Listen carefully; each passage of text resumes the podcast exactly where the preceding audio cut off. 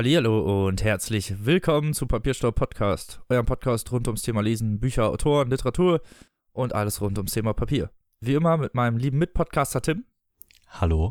und mir, dem Robin. Ha, Was für eine Anmoderation. Bist so eine Maschine. heftig, ne? Da hat sich mein Diplom in Anmoderation vier Jahre lang auf der Moderationsuni ja richtig gelohnt. Mhm. So. Ah, wer geht's dir denn, Tim? Wie waren die letzten beiden Wochen so bei dir? Was hast du Schönes gemacht? Ja, ganz gut. Ich war viel unterwegs und ich war zum Beispiel mit Telle, mit Marie und ihrem Freund auf dem Brocken. Was? Auf diesem Berg? Ja, auf diesem einen Berg. Äh, Wir waren wandern und haben viele Fotos gemacht und es war sehr anstrengend und sehr schön. Und da kommt bestimmt auch irgendwann nochmal ein Beitrag von Marie und äh, von mir auch. Und ja, generell planen Marie und ich gerade ein paar Sachen. ähm, ein paar Zusammenarbeiten und das wird sehr schön. Sehr schön. Ja, und was war denn bei dir so los? Äh, wie immer, arbeiten, rumhängen, zocken. Die ganzen Sachen in der Reihenfolge. Lesen habe ich vergessen, scheiße. Ja, gelesen habe ich auch. Diese ganzen Sachen. Irgendwas Neues angefangen. Nach God of War. Äh, nee, ich habe ähm, Far Cry 5 zu Ende gespielt. Okay. Und noch ein zweites Mal Batman Arkham Knight auf der Darke, auf der schwarze Ritter Schwierigkeit durchgespielt. Ich finde jetzt richtig hardcore. Kennst du die, kennst, du kennst die Symbole, wenn die bei dem über dem Kopf angezeigt werden, ne? Wenn Ja. du so kontern kannst, die werden dann nicht mehr angezeigt. Du musst dann selber gucken, wann die dich angreifen. ja, es war nicht so leicht. Aber es gab noch eine Trophäe für zweimal durchspielen und die musste ich haben. Hast du jetzt auch 100% oder was? Nein, ich habe keine 100%. Also Das wäre mir zu anstrengend gewesen. Die, die geilste 100% Trophäe war immer noch die von dir Automata, wo man sich einfach nach dem Spiel für Ingame-Geld einfach die Trophäen kaufen konnte. Ja, das Spiel kann generell schon einiges. ja. Ähm, und ja. Sonst äh, nicht so viel. Halt. Lesen Ja. und so. Genau. Und das war's eigentlich. So wirklich viel habe ich nicht gemacht. Ich war in Ready Player Ja. One, doch stimmt, habe ich äh, letztens vergessen zu Ah, erzählen. stimmt, stimmt. Ja, erzähl mal, wie war's Das war ein denn? Kinofilm.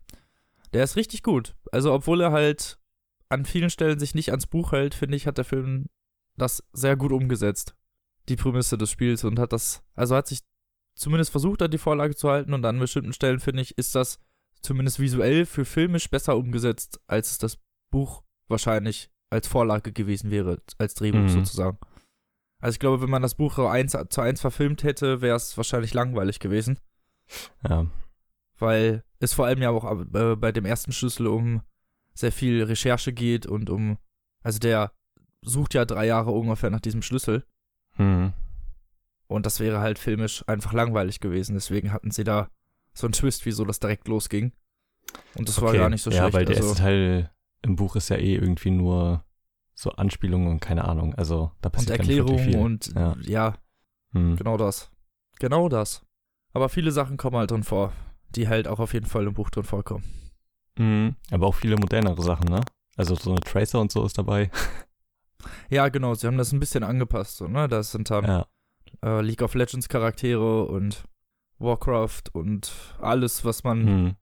Doch so aus modernerer Zeit kennt. Also da musste schon sehr, sehr, sehr, sehr viel Kooperation zwischen den Studios stattgefunden haben. Also die haben da anscheinend alle tatkräftig mitgemacht. Ist schon heftig, oder? Also, aber ich meine, der Film ist ja auch von Spielberg und ich glaube, der kriegt sowieso alles, was er will.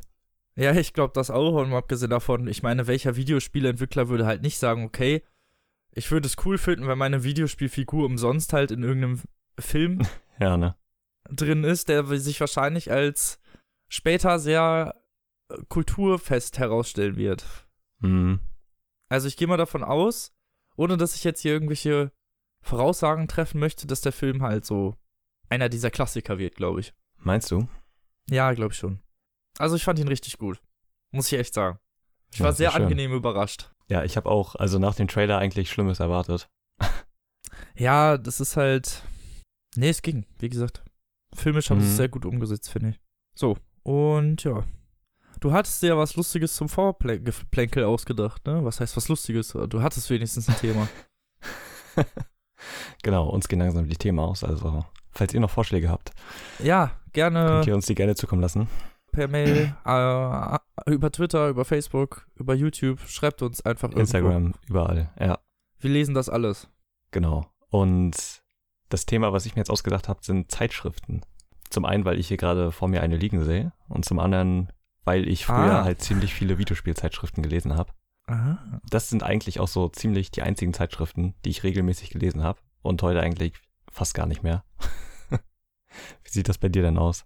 Ja, das ist bei mir genau ähnlich halt. Also früher hat man sich halt Computerbildspiele, GameStar, irgendwas davon geholt, um Mhm. halt informiert zu bleiben. Heutzutage brauche ich das nicht mehr. Heutzutage gucke ich einmal in der Woche Game 2 und dann reicht das wieder. Ja, man kriegt halt sowieso durch Social Media halt alles mit. Mittlerweile. Was auch im Videospielbereich abgeht und so. Wird ja auch, gibt es einen E3-Livestream und solche Sachen. Das heißt, man kriegt die Sachen ja, Ja. im Notfall wirklich direkt bei der Enthüllung mit. Ja, genau. Da, da lohnt sich das ja im Notfall gar nicht mehr, weil du kannst ja die, die Insider-Infos. Also klar, im Notfall ist das halt Recherche betreiben, aber pff, es ist halt zu teuer, ne? Es ist Internet ist halt alles umsonst. Und dann sitzt man lieber eine halbe Stunde länger und recherchiert, als sich halt für 5 Euro ein Magazin in einer, an, am Kiosk zu kaufen. Ja, also im Idealfall sollte so eine Zeitschrift ja, also gerade im Videospielbereich ja auch noch mehr bieten als einfach nur News. So, die Ja. lebt dann ja eigentlich mehr durch die Tester und durch die Persönlichkeiten der Redakteure und durch Kolumnen und Re Reportagen und keine Ahnung. Ja, klar. Aber das meiste kannst du halt auch im Internet lesen. Deswegen, Eben. Ich meine, Ja. die Magazine bieten ja auch ihre eigenen Artikel heutzutage eigentlich fast alle im Internet Mhm. an. Klar, mittlerweile auch für Geld, aber ja, das ist halt das Modell der Zukunft, ne? Also, ist ja klar. ja, wir müssen halt noch gucken, wie sich das halt vernünftig durchsetzen kann. So. Mhm. Weil bis jetzt haben halt alle ihre eigenen Abonnements so. Also ich weiß zum Beispiel bei GameStar kann man sich dann so ein Plus-Abonnement holen und dann kann Ja, man alle genau. Artikel irgendwie lesen, die dann halt auch in den Zeitschriften und so drin sind. Ja, das hatten die auch schon ziemlich früh. Also, ja, genau. Aber es wäre halt eigentlich cooler, wenn es so, so eine Flatrate geben würde und du könntest dann von, Mhm. sagen wir mal, 50 Magazinen auf einmal halt alle Artikel lesen und würdest dann so, sagen wir mal, sowas wie Netflix irgendwie, weiß Ja, ich so nicht, 6 Euro im ne? Monat bezahlen oder so, weil mehr für dich. Und dann würde sich das eigentlich Ja. auch wieder rentieren, so, aber solange es das nicht gibt, weiß ich nicht. Also ich muss sagen, mittlerweile sehe ich nicht mehr so wirklich ein, für die Informationen, die oder die in solchen, vor allen Dingen Videospielmagazinen zu stehen, noch Geld zu bezahlen. Ja, eben. Also ich habe halt auch ziemlich viele interessante Reportagen und so immer bei der GameStar gelesen. Also das ist halt schon richtig lange her, ich weiß nicht. Ich habe noch äh, neulich ich meine, die schreiben ja immer noch gefunden. interessante Reportagen. Ist ja, Ja, nicht so, auf als jeden wäre das Fall. jetzt. Ähm, ja, ja, genau. Also das woll, so, wollten wir jetzt auch gar nicht runterreden oder so. Nee, Aber nur so im Vergleich zu Game 2 oder so, die halt auch so in jeder zweiten Folge oder so halt eine richtig geile Reportage oder Kolumne bringen. eben. Gerade halt immer die Beiträge von Sebastian sind halt richtig geil. Gerade der letzte hier zu Jager Games, die Spec Ops The Line entwickelt haben. Oh ja, der war wirklich gut. Richtig guter Beitrag. Und Ja, die tun sich, die, die machen das vernünftig. Das ist investigativ, reportagenmäßig und so. Und ja, und halt unterhaltsam. So. ja, das auch. Und ich find's halt auch angenehmer, das zu gucken, als das zu lesen irgendwie. Ja, viel, viele Sachen kann man sich auch irgendwie gar nicht dann im Internet angucken im Notfall. Mhm. Oder, oder man kann sich halt viele Sachen, also man kann sich fast alles nur irgendwie auf andere Weise im Internet angucken. Weil es gibt tausend YouTuber, die halt irgendwas über Spielmechaniken und Interviews Ja, machen genau. und so weiß. Also du kannst mittlerweile aus tausend verschiedenen Perspektiven dir das angucken und halt umsonst, so, ne? Deswegen. Mhm. Ja, da, also gerade so Zeitschriften wie die GameStar sind auch, glaube ich, noch so die einzigen, so ziemlich, die sich noch so halten können in der Form. Weil GameStar halt einfach so mit eines der größten ist und die halt auch die ganzen Persönlichkeiten und halt Redakteure haben, ähm, die man schon Ja. so seit Jahren kennt. Das ist halt, also wir haben ja, das ist, wir haben uns ja jetzt ein bisschen auf Videospielmagazine beschränkt. Es gibt ja noch Ja, tausend andere Magazine. Ja, genau. Also, gen also ja- genau, ich, ne, wir haben ja, genau, Also früher glaub, halt viele die- Videospielmagazine Die gehabt. Bestseller und, sind äh, natürlich auch immer noch die, ich will, nicht, ich will das nicht degradieren, diese äh, Klatschmagazine. Ja, stimmt. Also die verkaufen sich immer noch wie geschnitten Brot, obwohl du die, die, Mhm. also die Information kannst du dir wirklich im Internet holen. So. Ja, Da gibt es ja eine Million Seiten, die wirklich solche Sachen schreiben. Also mich interessiert das halt überhaupt nicht, aber andere Leute, also ich, sonst würde, sonst Mhm. würden diese Magazine ja nicht in jedem zweiten Laden überall ausliegen, wenn sie sich nicht verkaufen würden. ja, das stimmt. Und also ich kenne Magazine eigentlich nur noch von meiner Freundin, weil die halt ähm, die Flow liest. Das ist so ein Entschleunigungsmagazin, wo es um Lifestyle und keine Ahnung was geht. Aber auch nicht mehr so häufig und mittlerweile halt relativ viel Psychologie heute. Was Ja, also so, Sach, so Sach, Sachbücher, die halt, oder so Genau. Sachmagazine, die halt aktuelle genau, halt mehr so Entwicklungen Fach, irgendwie. in die fachlichere Richtung so gehen. Mhm. Ähm, Ja, das hatte ich dann auch halt eher so. Ja. Ich habe mir dann irgendwann mal Tattoo-Magazine geholt, weil du dann halt überhaupt mal Mhm. Inspiration kriegst und so, wo- weil wenn man sich ein Tattoo stechen lassen will, dann merkt man ziemlich schnell, wenn man nicht ein, äh, also wenn man nicht die krasseste direkt sein Motiv im Kopf hat, dann muss Ja. man sich was angucken, weil sonst wird das nix. Und dafür sind diese Magazine halt wirklich geil.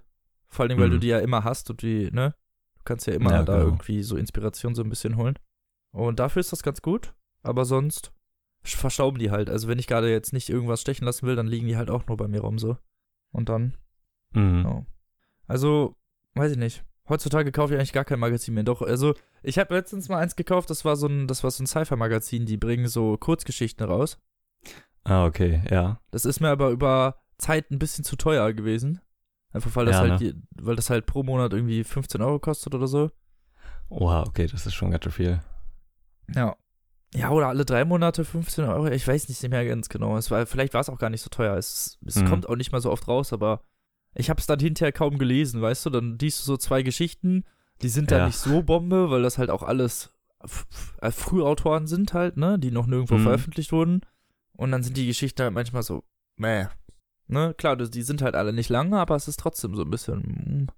Aber das ist so eher das, was ich heutzutage lesen würde, so vielleicht irgendwie so Magazine ja, es über. äh, gibt allerdings noch eins, so. äh, was ich mir demnächst noch holen wollen würde, und zwar ein neues Spiegelmagazin namens Spiegel Expedition. Da kam neulich äh, das erste raus und da ist ein 20-seitiger Comic von Robert Deutsch drin, den wir ja auch schon im Ah. Interview hatten. Ah, Ähm. das, das war das, was er uns erzählt hat, als wir da waren, ne? Genau. Äh, da konnten wir auch schon ein paar Bilder sehen und das ist jetzt draußen und äh, habe ich mir noch nicht angeguckt, aber werde ich mir mal auf der Rückfahrt an irgendeinem Bahnhof gönnen. Ja, klingt, klingt richtig nice. Ja, sowas kann man immer gut machen. Oder ich finde auch mal so National Geographic zum Beispiel, wo es dann um so ein Stimmt, bestimmtes ja. Thema geht. Also ich habe hier zum Beispiel drei rumfliegen, einen über, ich glaube, die Prohibition in den USA und einen Mhm. über das Ende des Zweiten Weltkriegs und so. Also das ist alles schon recht spannend. Dann hat man halt so, so ein kleines Stück aus einem Geschichtsbuch eigentlich ein bisschen Ja, genau. ein bisschen spannender präsentiert mit Bildern und ein bisschen reißerischer geschrieben halt als in so einem Mhm. Geschichtsbuch.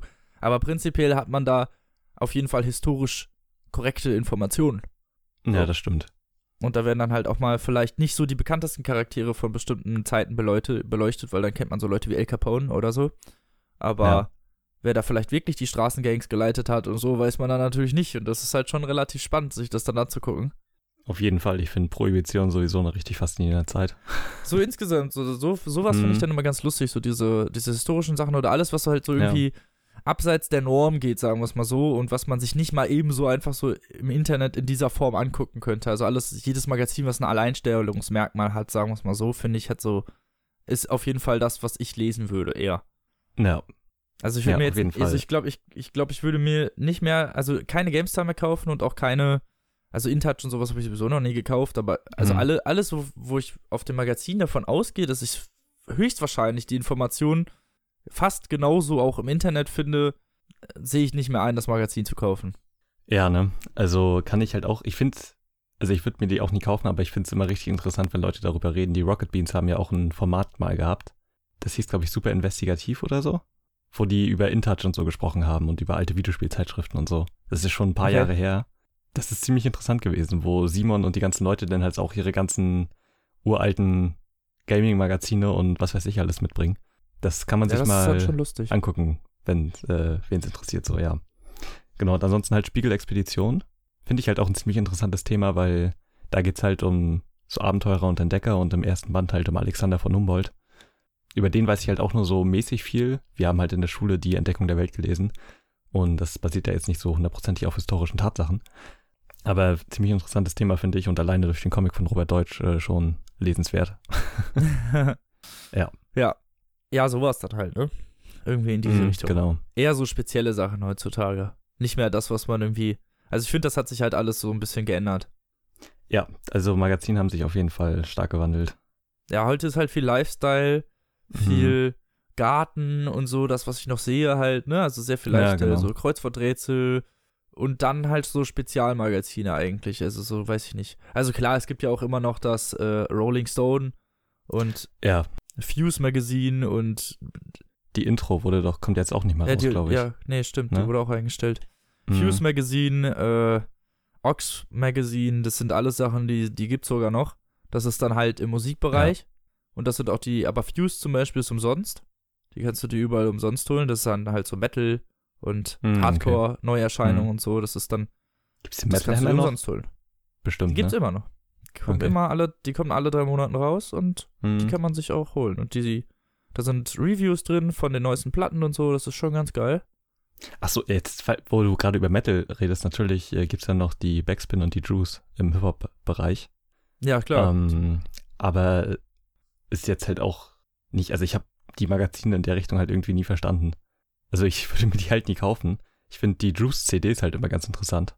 Ähm, aber die meisten Lieder kannst du halt auch im Internet hören und ja, natürlich, klar, kannst du heute alles im Internet hören. Ne? ja, Also ich lese das Fuse dann halt ganz gerne mal, weil da dann, wie gesagt, so Plattenreviews drin stehen mhm. von den neuesten Sachen und du, wenn es der größte Schund ist, zumindest schon mal eine Ahnung hast, wo es hingeht. So. Ja, also stimmt. die Begrifflichkeiten sind mir so nicht 100% geläufig, aber wenn du das dann liest, dann weißt du ungefähr, Mhm. in welche Richtung das geht und die können das echt ganz gut beschreiben und dann weiß man hinterher, okay, das vielleicht, das vielleicht, da kann man sich das so anmarkern und kann man sich halt das selber einfach im Internet durchhören, das Album, und kann sich überlegen, ob man sich das kauft.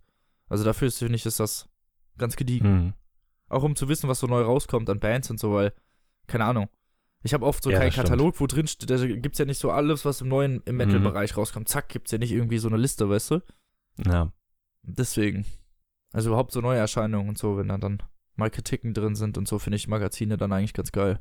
Wenn man es dann sich selber Ja. weiß, weißt du, was ich meine? Ist ja dann Mhm. schwierig, irgendwie selber rauszufinden. So. Jetzt haben wir uns auch genug evaluiert hier, ne? Ja, echt, ich hätte nicht gedacht, dass das Thema so viel hergibt. Ja, wir haben am Anfang auch nur gedacht, wir lesen ja höchstens so die Games aber wenn man mal so drüber Ja. nachdenkt, liest man dann doch irgendwie mehr Magazine, als man eigentlich gedacht hat, ne? ja, echt, ne? Also ich habe bis heute auch noch einige Games Hälfte zu Hause. So aus der Zeit, als Mafia 2 noch nicht mal draußen war. Ja, ja, ich auch. Ähm, Sowas habe ich auch ja. noch. Ich habe auch noch die ganzen CDs von der Computerbild-Spiele mit diesen ganzen Ja. alten, schlechten Spielen und so. Genau. Aber das war halt damals sehr shit. Da gab's halt, Ja, da gab's Fall. schon, aber es kam halt nur einmal die Woche. Ja, ist so. Früher hatte halt man halt mehr Zeit. Also heutzutage, weiß ich gar nicht. Mm, Beschäftige ich mich damit auch nicht mehr so wie früher. ja, es ist halt echt so, ne? Also damals hatte man halt irgendwie übelst den Wissensdrang danach. Ja. Heute reicht's mir, wenn ich Game 2 gucke und weiß, was Mhm. rauskommt. Und einmal im Jahr gucke ich die E3, um zu wissen, was nächstes Jahr so Genau. rauskommt. Und dann reicht das auch. Und dann, man kriegt ja trotzdem alles mit eigentlich. Ja, eben. Also so ein, wenn ein Red Dead Redemption Trailer, Wollte ich gerade sagen. Genau das wollte ich auch gerade anmerken. Red Dead Redemption 2, zack, alle, alle da wissen kommst du sofort. halt nicht dran so. vorbei. Ja, Nein, das, da kommst du nicht dran vorbei. Das soll ja auch gar nicht. Wer stell mal vor, ich würde das verpassen so. ja. Geht ja gar nicht, klar. Ja, dann fange ich doch einfach mal an mit meinem ersten Buch. Und zwar Born von Jeff Vandermeer. Jeff Vandermeer will vielleicht den einen oder anderen was sagen, weil der dadurch sehr bekannt geworden ist, dass er die Southern Reach oder auch Nee, ich glaube nur Southern Reach. Ist aber geil. Die Southern Reach Trilogie, Mhm. darunter ist es bekannt. Dazu gibt es, glaube ich, auch einen Film. Wie hast Genau, du das gesagt? Gibt es einen Film? Annihilation auf Netflix. Annihilation, genau, auf Netflix. So Der heißt auch kam vor kurzem der erst erste raus. Teil der Southern Reach Trilogie. Genau. Und ist dadurch vor allem bekannt geworden. Im Sci-Fi-Bereich vor allem. So, vor allem. Ja. Dazu kommt bei uns vielleicht auch mal bald mehr. Vielleicht. Dazu kommt auf jeden Fall mehr. Ja. Wahrscheinlich nächsten Monat gibt es dann ein Special über die Southern Reach Trilogie. Genau. Aber wir wollen nicht zu viel verraten. Habe ich ja jetzt schon, aber egal. Was soll's? Profis. Was soll's? Dann sind die Leute wenigstens informiert. So, Ja, um aufs. Thema zurückzukommen. Born heißt mein Buch und ist 2017 beim Kunstmann Verlag erschienen und handelt von einer postapokalyptischen Welt, könnte man sagen, in der eine junge Frau namens Rachel durch die Trümmer einer unbekannten Stadt streift und dort nach verwertbaren Überresten sucht, die sie dann ihrem Partner Wick, Wick bringt, der daraus psychoaktive Drogen herstellt. Erstmal schon Okay. eine krasse Prämisse, so. Ja. Und diese Stadt ist nicht nur irgendeine Stadt, diese Stadt wird terrorisiert von einem riesigen Bär namens Mord. Das ist von der Firma, so heißt die, das ist so ein ansässiger Konzern, der versucht hat, wohl das Ende der Welt irgendwie so zu verhindern. Und um das zu verhindern, oder zumindest um die Leute während dieser Zeit auf Trab zu halten, haben sie diesen riesigen Bären entwickelt, namens Mord, der halt da eigentlich für zuständig war, vor allem diesen Konzern, also die Firma, vor Angriffen zu schützen und Mhm. die Bevölkerung auf Zack zu halten, also kontrollierbar Ja. zu machen. Das Ganze hat nicht so super funktioniert. Der Bär ist nämlich irgendwann sehr unkontrollierbar geworden und hat sich von dieser Firma abgewandt und die ist mittlerweile auch nur noch so ein Überbleibsel von dem, was sie mal war. Also die haben keine wirkliche Macht mehr. Mhm. Und dieser Bär ist jetzt der Herrscher der Stadt Okay. und macht, was er will. Und dieser Bär ist nicht nur irgendein Bär, also der kann nicht nur einfach ganz normal laufen und ist riesig, der ist, also der ist so, weiß ich nicht, 15, 16 Meter hoch, 20, noch größer. Okay. Also er ist wirklich riesig, riesig, völlig Ja. unvorstellbar groß halt. Und er kann Mhm. nicht nur laufen, er kann auch fliegen. Okay. Das ist das, was am Anfang mir so ein bisschen so, ich dachte, hä? Hm, okay. Mhm. Aber er kann fliegen und das ist halt durch diese, weil er ist ja nun mal ein Produkt dieser Firma und die haben ihm irgendwas, technisches Hilfsmittel gegeben, irgendwas ist passiert, so dass er fliegen kann. Ja. Oh, was ihn natürlich noch gefährlicher macht. Mhm. So. Und das ist so die Ausgangslage dieses Werks.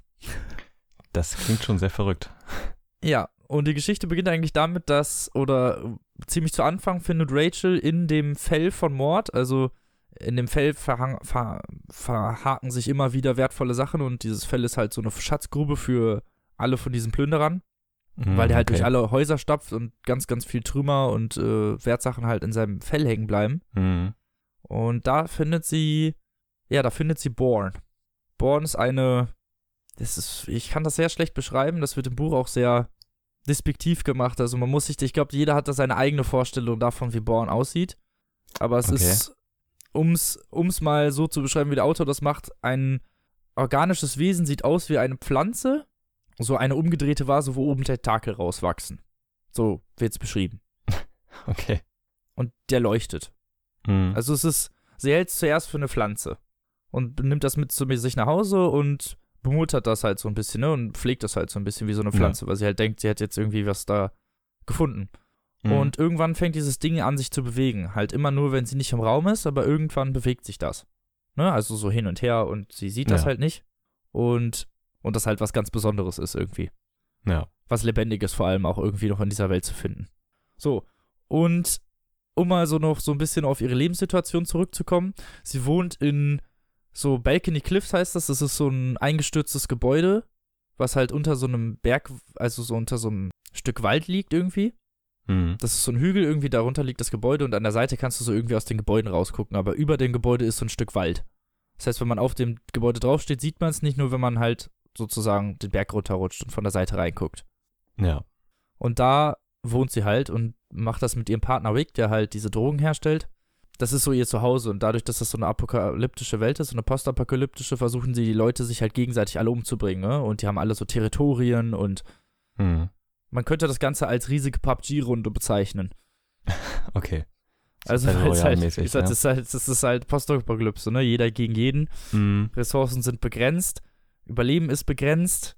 Äh, Es gibt viel Strahlungsregen und schlechte Umwelt und also es ist alles nicht so einfach. Und dadurch ist es dann natürlich schon cool, dass sie überhaupt eine Behausung haben, in der sie halt so leben Ja. können. Und dieser Rick stellt halt Drogen her. Das sind in dieser Welt halt Käfer. Alles wird so durch Käfer und Würmer irgendwie geregelt. Und diese Mhm. Drogen sind eigentlich keine, also keine herkömmlichen Drogen, sondern es sind Drogen, die Erinnerungen wachrufen an frühere Zeiten. Also kannst du dich dann so Okay. verlieren in, in schöneren, Mhm. goldenen Glanzzeiten, als die Welt noch das war, was sie halt wirklich war. Und nicht halt dieses postapokalyptische Trauma. Nostalgiedrogen. Ja, genau, Nostalgie-Drogen. So Okay. könnte man es bezeichnen. Sehr gut. Sehr gute Bezeichnung. ja, und ähm, eines Tages wird Rachel, obwohl sie halt immer sehr vorsichtig ist, von einer Bande Kinder überfallen. Die sind da die allerschlimmsten, weil die halt nun mal nur in dieser postapokalyptischen Welt geboren sind und halt nichts anderes kennen als Gewalt und Mhm. Brutalität. Und die sind alle auch so genetisch irgendwie verändert. Die haben dann so Käfer in den Augen, so dass sie halt besser sehen können und so ein Scheiß. Also die sind dann schon Okay. ziemlich heftig und die verletzen sie halt richtig übel. Also die foltern die bestimmt mehrere Stunden lang und verpassen der richtig üble Wunden. Mhm. Und nehmen auf dem Rückweg aus dem Zimmer raus Born mit. Ihre Pflanze halt. Ja. Und sie ist natürlich richtig geknickt und keine Ahnung was. Und irgendwann kommt Rick wieder und tröstet sie halt so ein bisschen. Und er hat es halt auch nicht gemerkt, sonst hätte er ihr natürlich geholfen. Aber er war nicht da. Und ja, versucht sie dann so ein bisschen zu trösten. Und sie weint dann halt, weil Born weg ist. Und er sagt, ja, Born stand vor der Tür. Also, Born ist wieder da. Er hat den einfach vor der Tür gefunden. Okay. Der ist irgendwie einfach zurückgekommen. Und auf einmal, kurz danach, fängt er an, mit ihr zu reden. Fängt diese Pflanze halt an zu sprechen. Okay. Und kann sich halt auf einmal verändern und wächst halt auch exponentiell. Mhm. Vor allem nach dieser Begegnung mit diesen Kindern wächst diese Pflanze auf einmal 30, 40 Zentimeter in zwei Tagen. Mhm. Und sie merkt irgendwann recht schnell, dass er die Kinder umgebracht hat. Gefressen. Okay. Könnte die, man sagen. Ja, okay. Weil er halt so schnell wächst und ihm auch irgendwann so ein. Also, sie sieht, als sie gefoltert wird, in dem, dem einen Jungen irgendwie ins Gesicht und er hat so komische graue Augen und genau dieses Auge wächst Born irgendwann Mhm. auf seinem Körper, könnte man sagen. Der kann sich halt Ah, auch immer okay. verändern. Also der, Ja. der wächst über die Zeit und es ist, man könnte sagen, es ist so ein, so ein Alien-Vieh, wie auch immer. Also er kann sich verändern, er kann seine Gestalt verändern Mhm. und kann vor allem halt Leute in sich aufnehmen. Das ist so vor allem die, das, was er kann. Die leben halt dann zusammen in diesen Balcony Cliffs und es gibt dann halt irgendwann Stress, weil er rausgeht, alleine, ohne sie Mhm. und ja, halt jedes Mal wieder ein Stück größer zurückkommt. Das heißt, er geht halt raus und tötet Leute und frisst die. ja. Und sie findet das halt irgendwann raus, was er macht und äh, verstößt ihn dann. So. Und jetzt von nun an muss halt Born allein leben. In dieser gefährlichen Okay. Welt. Ja. Mit diesem Bär. Der jetzt da halt, ne, mit Mord, der da durch die Gegend rennt. Mhm. Und das ist dann halt so die, ja. Also es geht vor allen Dingen um, um so diesen, diesen Twist zwischen Rachel und Born, wie Born so aufwächst und diese, diese, wie Rachel so diese Muttergefühle für dieses Ding entwickelt, vor allen Dingen in dieser postapokalyptischen Welt. Mhm. Und dieses Ding sich halt irgendwann als böse herausstellt. Sozusagen, ne? Also sie versucht ihm ja Menschlichkeit beizubringen und bringt ihm ja auch alles bei, was er kann, aber er ist halt nun mal äh, jemand, der darauf ausgelegt ist, andere Leute zu fressen, halt. Auch ein Monster eigentlich, könnte Mhm. man sagen. Nicht viel besser als dieser Mord. Und deswegen ist das halt so dieser Twist die ganze Zeit, weil Ja. Sie versucht ihn, er ist ja eigentlich nett, aber er, ist halt nun mal einfach unnatürlich sozusagen, ne? Und böse. Er ist halt nett, aber will Menschen fressen. Ja, genau. So, und das Ja. ist seine Hauptaufgabe und genau das ist halt dann Mhm. so, es geht um diesen Twist zwischen den beiden und natürlich spielt Mord da auch noch eine große Rolle und eigentlich versuchen sie natürlich auch diese Firma und Mord vor allem zu töten und äh, lahmzulegen. Mhm. Ich habe jetzt hier einige Sachen vergessen und übersprungen, einfach nur deswegen, weil das Ganze sowieso, also es ist halt eine Geschichte, die um diese postapokalyptische Welt sich dreht, vor allen Dingen auch um die Beziehung zwischen Rachel und Rick und Born. Da geht es sehr, sehr viel drum. Also es geht gar nicht so viel um die Welt an sich. Das sind Mhm. meistens Okay. Momentaufnahmen. Es ist halt, es wird halt immer spannender. Es geht immer mehr so in die, in die äußere Welt und es wird halt, es löst sich halt alles, also diese am Anfang noch gesetzten ruhigen Passagen lösen sich irgendwann auf in halt wirklich sehr vielen langen Expeditionen außerhalb dieser Balcony Cliffs und äh, in dieser Welt und auch mit Mhm. Konflikten mit zum Beispiel Mord und der Firma und irgendwann sind sie auch hinter in diesem Firmengebäude und versuchen natürlich irgendwie Mord lahmzulegen und so. Also es ist also durchaus ziemlich spannend gemacht. Ja. Man weiß, man weiß am Anfang noch nicht so richtig, wo es hingeht, aber es ist halt wirklich so ein richtig spannendes Sci-Fi-Buch. So. Um mal so schon langsam zum Flaxi zu kommen. Also, ja, ich frage mich halt, warum, warum ausgerechnet ein Bär von allen Tieren? ich glaube, das liegt einfach an dem Autor. Ich glaube, der mochte einfach Bären. Ich habe keine Ahnung. Also das wird nicht Echt? wirklich Also- erklärt. Also es wird erklärt, wie er zu diesem Bär geworden ist, dieser Mord, und auch wie die Firma das Okay. gemacht hat. Aber es wird nicht erklärt, wieso das ein Bär ist. Also es gibt keine wirkliche Bewandtnis, warum das ein Bär sein muss. Okay, also siehst du auch keine tiefere Symbolik in dem Bären oder so? Hab ich jetzt nicht gesehen. Okay. Außer, dass es halt ein Bär ist und der halt bedrohlich wirkt, glaube ich. Mhm. Weiß, ich, we- ich weiß nicht, es wirkt halt irgendwie ein bisschen random, weißt du? Es hätte auch ein Löwe, also, Mhm. weiß ich nicht. Es hätte auch ein Löwe sein können oder ein Wolf. Äh, Ja, obwohl, weiß ich nicht. Mhm. Es ist eigentlich, ich glaube, ein Bär ist schon ganz gut. Ich glaube, wenn man sich so die gefährlichen Tiere durch, es hätte auch ein Gorilla sein können noch. ja, zum stimmt, Beispiel. aber Aber das ist halt dann wieder King Kong, so, ne? Ich glaube, Genau. er hat es einfach deswegen gemacht, weil es wahrscheinlich, keine Ahnung. Alles andere wäre du noch döver. So Mhm. weiß ich nicht. Hätte sich auch was Aber eigenes ausdenken können. Es gibt Ja. vor allen Dingen hinterher auch noch so Mord-Proxies, das sind dann so kleine Versionen von Mord, die laufen halt dann für den rum und machen halt Sachen für den. Okay. Das sind dann kleine Bären. Nein, kleine Evox. Ja, die kommen auch aus der Firma zum Beispiel, aber Ja. das ist dann, ich weiß nicht, wieso dieses Bärenmotiv benutzt wurde. Weil, also es ist schon ziemlich auffällig, dass es halt halt ein Bär ist, so weil das ja irgendwie schon kein Zufall sein kann und halt eine Pflanze, die halt irgendwie lebendig ist. Ja, genau, es ist halt, es ist halt, wie gesagt, keine Pflanze, es ist irgendwas anorganisch, also Ja. nichts Anorganisches, Ja. sondern halt einfach was Unnatürliches. Hm. Ich will auch nicht zu, zu viel vorausgreifen, wie viele das Okay, halt gerne ja. sagen, weil es, weil halt so ein bestimmter Twist Alles rauskommt, aber das okay. kann ich jetzt halt nicht machen. Das geht einfach nicht. Aber warst du denn auch zufrieden mit den Auflösungen und dem Ende und so? Ich war ein bisschen, eigentlich war ich ein bisschen traurig, dass das Buch zu Ende ist, weil es halt wirklich eine coole Prämisse hatte und diese Welt mir Mhm. ganz gut gefallen hat und vor allem, ich mochte den Schreibstil echt gerne, weil es, also als ich es angefangen habe zu lesen, war ich in der Erwartung, dass es halt so ein Action-Sci-Fi-Ding wird, ne, wenig Ja. literarisch hochwertige Sprache, viel Spannung.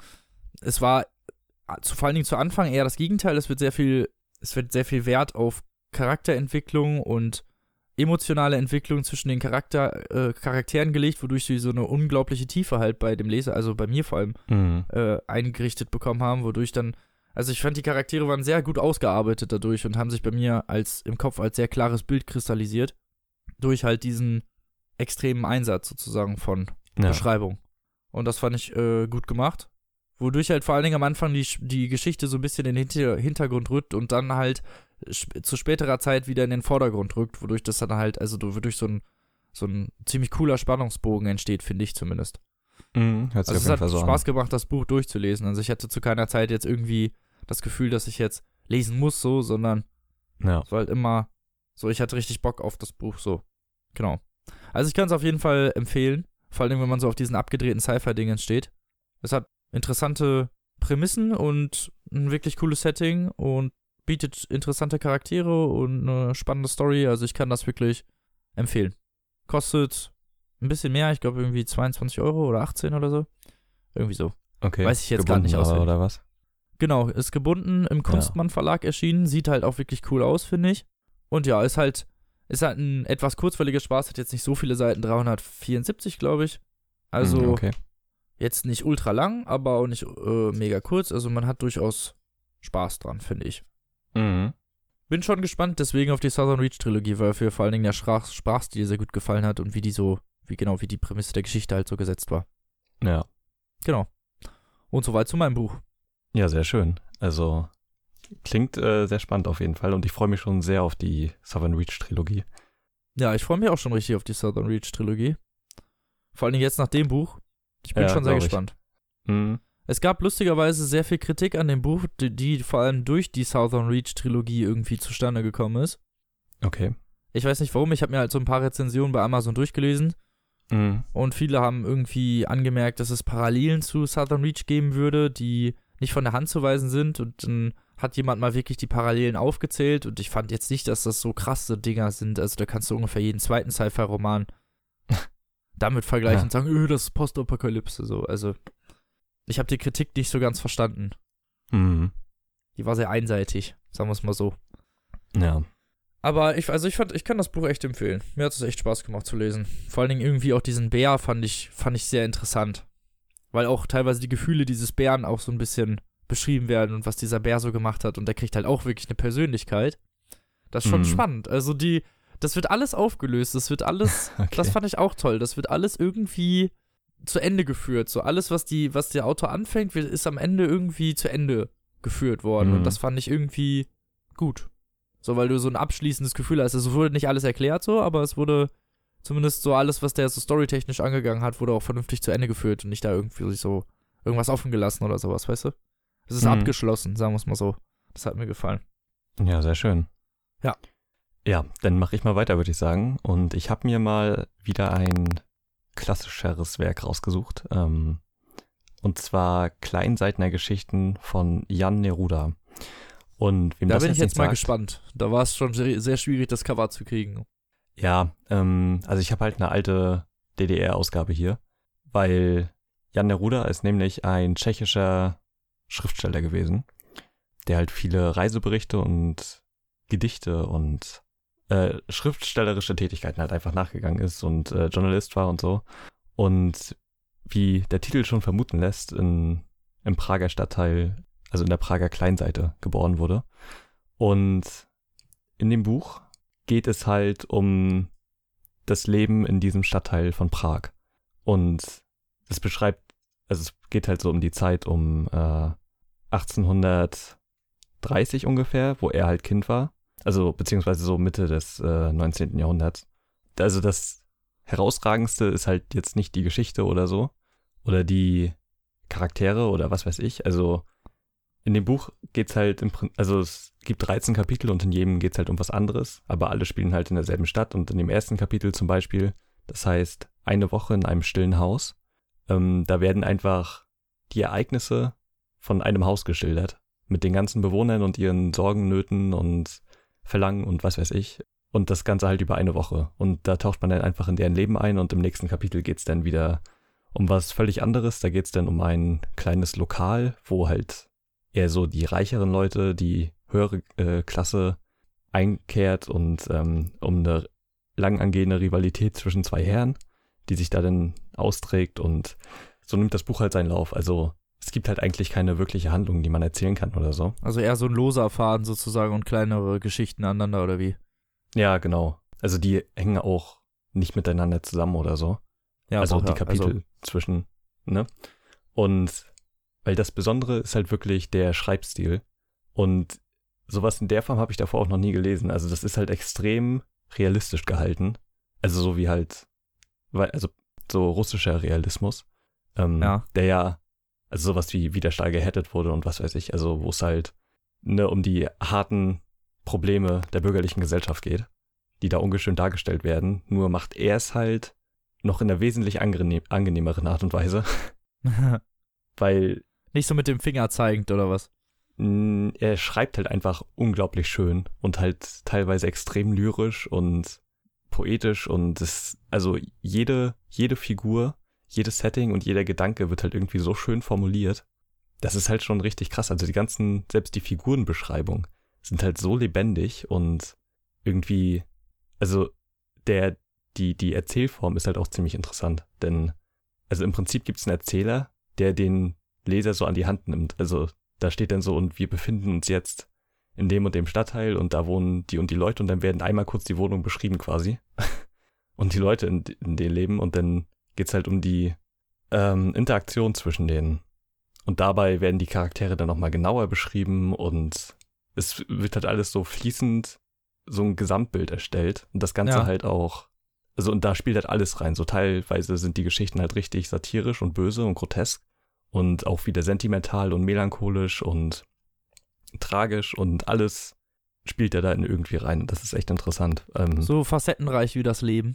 Ja, echt. Also sowas in der Form habe ich halt auch noch nie gelesen und bei Wikipedia steht ein schönes Zitat von ihm, wie er nämlich ähm, die Schriftstellerei sieht, weil er legt halt großen Wert auf Realismus. Ähm, aber wie schon gesagt, also es wurde sehr realistisch dargestellt, aber halt unglaublich schön geschrieben. Und er sagt, es ist vor allem notwendig, dass wir lernen, die Menschen zu verstehen, dass wir ihre Nöte, ihre Freude und ihr Leiden studieren. Wir brauchen also zum Beispiel in der Hauptsache getreue Erzählungen aus dem Leben. Bilder von Menschen aller Schichten, Sammlung wahrhaftiger Beispiele einer nicht erdachten und wirklichen Erfahrung. Und ich finde den Ansatz echt ziemlich interessant, weil so ein dokumentarischer und ja eigentlich berichtender Stil halt immer relativ langweilig ist. Ja, meistens schon, aber wenn das halt so auf diese Prämisse irgendwie gerechnet ist, die du gerade erklärt ja. hast, dann macht macht das eher Sinn halt. Als mit diesem Fingerzeig immer so, ne? Ja, genau. Also da werden halt wirklich die Probleme von der eher unteren Gesell Gesellschaftsschicht bearbeitet, aber halt jetzt nicht auf irgendeine so erdrückend schwere Art und Weise. So, sondern halt mit so einer Leichtigkeit, die halt alleine in den Schreibstil halt transportiert wird. Und okay. also sowas in der Form habe ich halt echt noch nie gelesen. Das ist unglaublich stilsicher und feinfühlig. Ähm, ja, das einzige Problem, was ich hatte, waren wirklich die Namen. So gerade in der ersten Geschichte zum Beispiel, da werden halt alle Hausbewohner halt natürlich namentlich genannt und so und es sind halt alles tschechische Namen ne, und ey, kein Plan, wie die ausgesprochen werden. Es sind, es sind halt auch richtig viele und man kommt da schon echt leicht durcheinander. Also es werden zum Glück immer noch so die Berufe und keine Ahnung was so mitgenannt, ja. Also man, man weiß schon, wer gemeint ist, aber also ich war froh, wenn, als das Kapitel zu Ende war und die Figuren nicht mehr vorkamen, so. Ja, ähm, kann ich verstehen. Das war schon, also, ne, das liegt halt einfach an der Natur der Sache natürlich, aber. Ja, das sind so diese östlichen slawischen Namen ja. nicht für uns so wirklich, klingen nicht so im Ohr, ne? Da, da sind Zeichen über Buchstaben, die halt keinen Sinn machen. äh, ich weiß, was du meinst. Ja, also, aber das, das ist halt wirklich das geringste Problem. Und ich fand das Buch extrem lesenswert. Und Jan Neruda gilt halt so als einer der größten tschechischen äh, Autoren, die je gelebt haben. Und also was mir davor halt nicht bewusst war, ich habe es einfach nur mitgenommen von äh, Telle Stiefvater, weil die halt ja. umziehen und so und äh, er halt seine Bücher weggab und er meinte halt zu mir, dass das eines seiner Lieblingsbücher war, weil es halt so schön geschrieben ist. Und das kann ich schon echt verstehen. Also hat, äh, ich bin sehr angetan davon auf jeden Fall und kann es echt nur jedem weiterempfehlen, der mal so Lust hat auf was anderes, weil also es ist jetzt schon nicht so die typische Zeit und so und der typische Ort für eine Handlung. nee. Genau, also eine aktuelle Ausgabe gibt es im Reklam Verlag ähm, unter dem Titel Geschichten aus dem alten Prag äh, für 5,40 Euro. Und ansonsten, falls ihr das holen wollt, also gebraucht, gibt es das halt zuhauf. Wie gesagt, als Kleinseitener Geschichten erschienen oder Geschichten aus dem alten Prag. Und ich äh, war schwer angetan davon und werde nochmal gucken, ob ich irgendwie was anderes von ihm rankriege. Ähm, weil der Schreibstil echt äh, richtig faszinierend war. Ja, klingt ja. auf jeden Fall richtig gut. Klingt richtig gut. Ich meine, die Reklam-Editionen sind ja meistens auch nicht so teuer. Ja, genau. Ja, aber klingt doch gut. Auf jeden ja. Fall mal was anderes, ne? Ja, auf jeden Fall auch eine krasse Empfehlung. Also, ne, ist halt nicht so hochgetraben oder so, halt leicht verständlich, aber halt also so ein bisschen wie das Parfüm, weißt du, so, so eine besondere, so einen besonderen So, so einen besonderen Touch, ja, ich weiß, was du ja. meinst. Klingt auf jeden Fall genau. interessant, da bin ich, bin ich mal gespannt. Mhm. Kannst du mir vielleicht, vielleicht tauschen wir mal Bücher. Ja. okay. Ja. So. Dann kannst du ja direkt weitermachen. Mit einem Buch, was wieder in einer völlig anderen Zeit spielt. mein Buch, was wieder auch völlig andere Prämissen hat. Ja. Mal wieder. Ich habe als drittes Buch Der dunkle Wald von Kixin Liu dabei. Und das ist der zweite Teil der Trisolaris-Trilogie. Wir hatten Nummer 1 schon vor ein paar Folgen, ich weiß nicht mehr genau welche. 34, 33. Ja, die drei Irgendwie Sonnen. so. Genau, die drei Sonnen. Und deswegen will ich jetzt auch hier an dieser Stelle direkt mal eine Spoilerwarnung abgeben. Und zwar jeder, genau. der das Buch entweder noch lesen möchte, also der Dunkle Wald oder die drei Sonnen oder überhaupt die ganze Trisolaris-Trilogie, würde ich jetzt explizit davon abraten, weiterzuhören, weil ich brutal spoilern werde. Ja, kommt man halt nicht drum rum, ne? Genau, da komme ich nicht drum rum. Und ich will ja. auch nicht drum rumkommen, weil es in diesem Fall halt auch einfach nett wäre, wenn man mhm. wüsste, worum es wirklich geht. Und ja, genau. Deswegen würde ich jetzt jedem empfehlen, einfach meinen Teil zu überspringen, der dieses Buch noch lesen möchte. Falls ihr das Buch nicht noch lesen möchtet oder ihr euch unsicher seid oder was auch immer, könnt ihr das gerne hören. Dann wisst du nur hinterher äh, Bescheid. Also ich finde genau. das Buch richtig gut. Also ich würde es auf jeden Fall empfehlen zu lesen, aber genau, wollte ich nur an dieser Stelle einmal erwähnt mhm. haben. Jetzt beginnt der Spoiler-Part. Jetzt, ihr hattet jetzt genug Zeit zu überspringen und wer jetzt zu spät ist, zu spät. So. Genau. Der dunkle Wald. Äh, zweiter Teil, habe ich ja schon gesagt, der Trisolaris-Trilogie. Erschienen bei Heine, äh, erst vor ein paar Monaten und ich habe das Ganze als Rezensionsexemplar bekommen. Vielen Dank an der Stelle, weil ich den ersten Teil auch schon so abgefeiert habe. Also ich habe schon ein bisschen drauf hingefiebert. Ja. Und Teil 1 setzt direkt, ach, Teil 2. Teil 2 setzt direkt nach den Geschehnissen von Teil 1 ein. Und wer meinen Teil von Die drei Sonnen gehört hat, wird nicht so ganz darüber im Klaren sein, was in dieser Geschichte wirklich passiert, da ich ja nicht spoilern konnte. Mhm. So, in Teil 1, um ganz kurz das einmal zusammenzufassen, in unter einer Minute am besten, es ging um, es geht um die Welt. Es, ein riesiges Teleskop wurde gebaut und um das kurz zu halten, es wurde ein Signal einer anderen Alienrasse empfangen. So, derjenige, der das Signal aber leider empfangen hat, war ein Menschengegner, der findet, dass die Menschen leider halt alle sterben müssen. Und das richtig scheiße findet, dass die Menschen existieren. So, und der hat dieser anderen Alienrasse, obwohl diese andere Alienrasse ihm gesagt hat, dass ihr Planet scheiße ist und dass sie von dem fliehen müssen, trotzdem erzählt hat, wo wir uns mit der Planet Erde befinden. Und dieser Planet, dieser Aliens, ist nämlich nur ein Sternensystem weiter. Und deren Problem ist, die haben drei Sonnen. Und da kommt dann dieses mathematische Dreikörperproblem. Das heißt, die Sonnen bewegen sich immer anders und man kann das nicht ausrechnen. Das heißt, die haben halt immer ein Mhm. unstabiles Zeitalter irgendwie und müssen fliehen, weil man kann auf so einer Welt einfach irgendwie längerfristig nicht mehr überleben. Ja. Abgesehen davon wird ihre Welt auch irgendwann von der Sonne verschluckt. Also irgendwann verschlucken diese Sonnen diese Welt und ja. Also die mussten weg. So, und diese Aliens heißen Trisolaria und deswegen auch die drei Sonnen, weil dieses ganze Spiel und das, was ich erklärt habe und so, das ist alles nur so eine Hinarbeitung gewesen von so einer bestimmten Organisation, um die Leute dazu zu bringen, diese Aliens zu verstehen. Wieso, Mhm. wieso die fliehen müssen und wieso ihre Welt halt so scheiße ist und ja. Und das sind Trisolaria, so. Das, das ist diese Alienrasse. Die kommt von Trisolaris, das ist ein Stern, Sterngalaxis weiter und der, die Ausgangslage oder des, des zweiten Buches oder das, was ich jetzt vorstellen will, ist, in 450 Jahren kommt die Invasionsflotte der Trisolaria und will die Menschheit vernichten. Okay. So, das ist die Ausgangslage. Mhm. Schon nicht so super. Eigentlich, Nee, ne? keine rosige Zukunft, ja. keine wirklich rosige Zukunft, genau.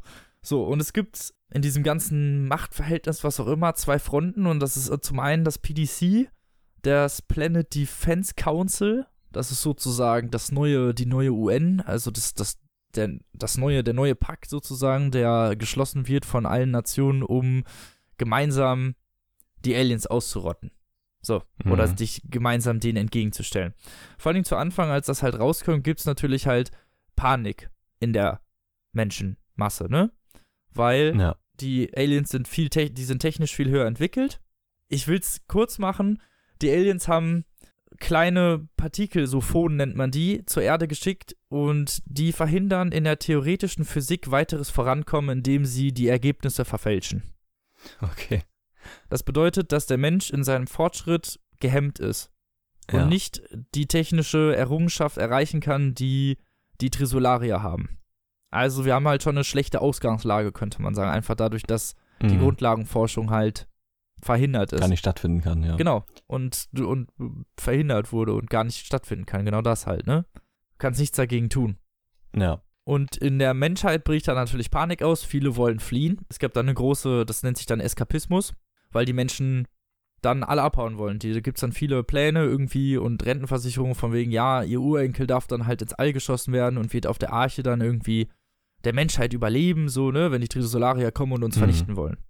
Die Sache ist halt, das wird relativ schnell verboten, ne, weil es gibt ja nur zwei Möglichkeiten, wie man sich dem Ganzen stellen kann. Entweder man haut ab oder man stellt sich geschlossen der Front. Ja. So anders geht's halt nicht, so.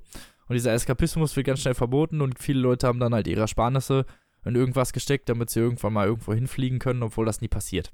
Blöd. Mhm. So. Äh, Und der andere schlechte Punkt ist Defetismus. Das ist das, das ist halt angesichts sozusagen der Niederlage, Niedergeschlagenheit oder schon der bewusste, die bewusste Abgeschlossenheit, dass man verlieren wird. Ja, okay. So, und das sind so diese, diese beiden Probleme, die diese bevorstehende Schlacht halt mit sich bringt.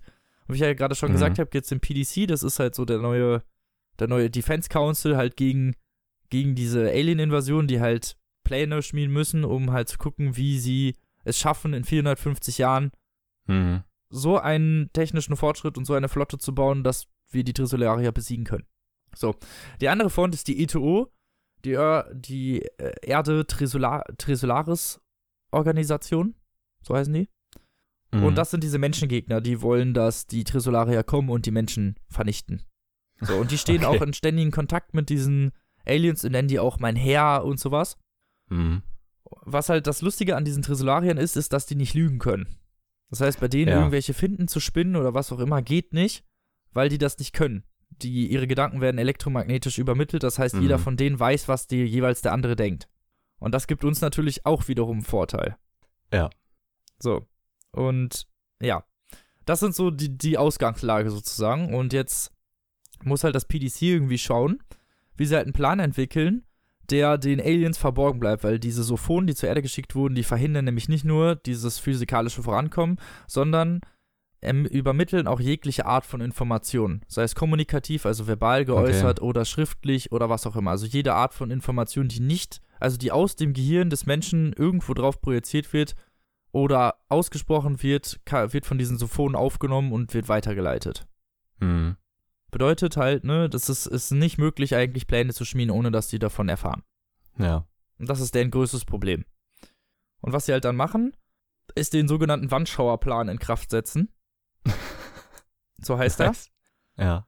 Das sind vier Leute, die werden ausgewählt nach jeweiligen Qualitäten. Da ist zum Beispiel dann ein ehemaliger Regierungschef bei und jemand, der im Militär sehr viel Errungenschaften erreicht hat und jemand, der wissenschaftlich ähm, viele, viele Preise gewonnen hat und viel, ja, also einfach in seinem Metier. Mhm. Das sind Leute, die in dem Metier sehr brillieren. So, und jeweils ja. halt verschiedene. Einmal Politik, einmal Militär, einmal Wissenschaft.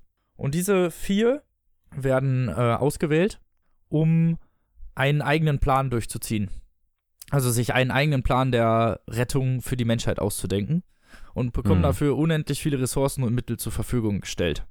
Also das heißt, sie verfügen sozusagen über die restlichen Ressourcen der Menschheit, um ihren Plan halt durchzuziehen, weil sie die einzige Rettung sind, weil, wie gesagt, sie ihren eigenen Plan durchziehen können und das halt diese Sophonen nicht sehen können. Also die können nicht sehen, was der Mensch denkt, sie können halt nur sehen, was er ausspricht oder aufschreibt.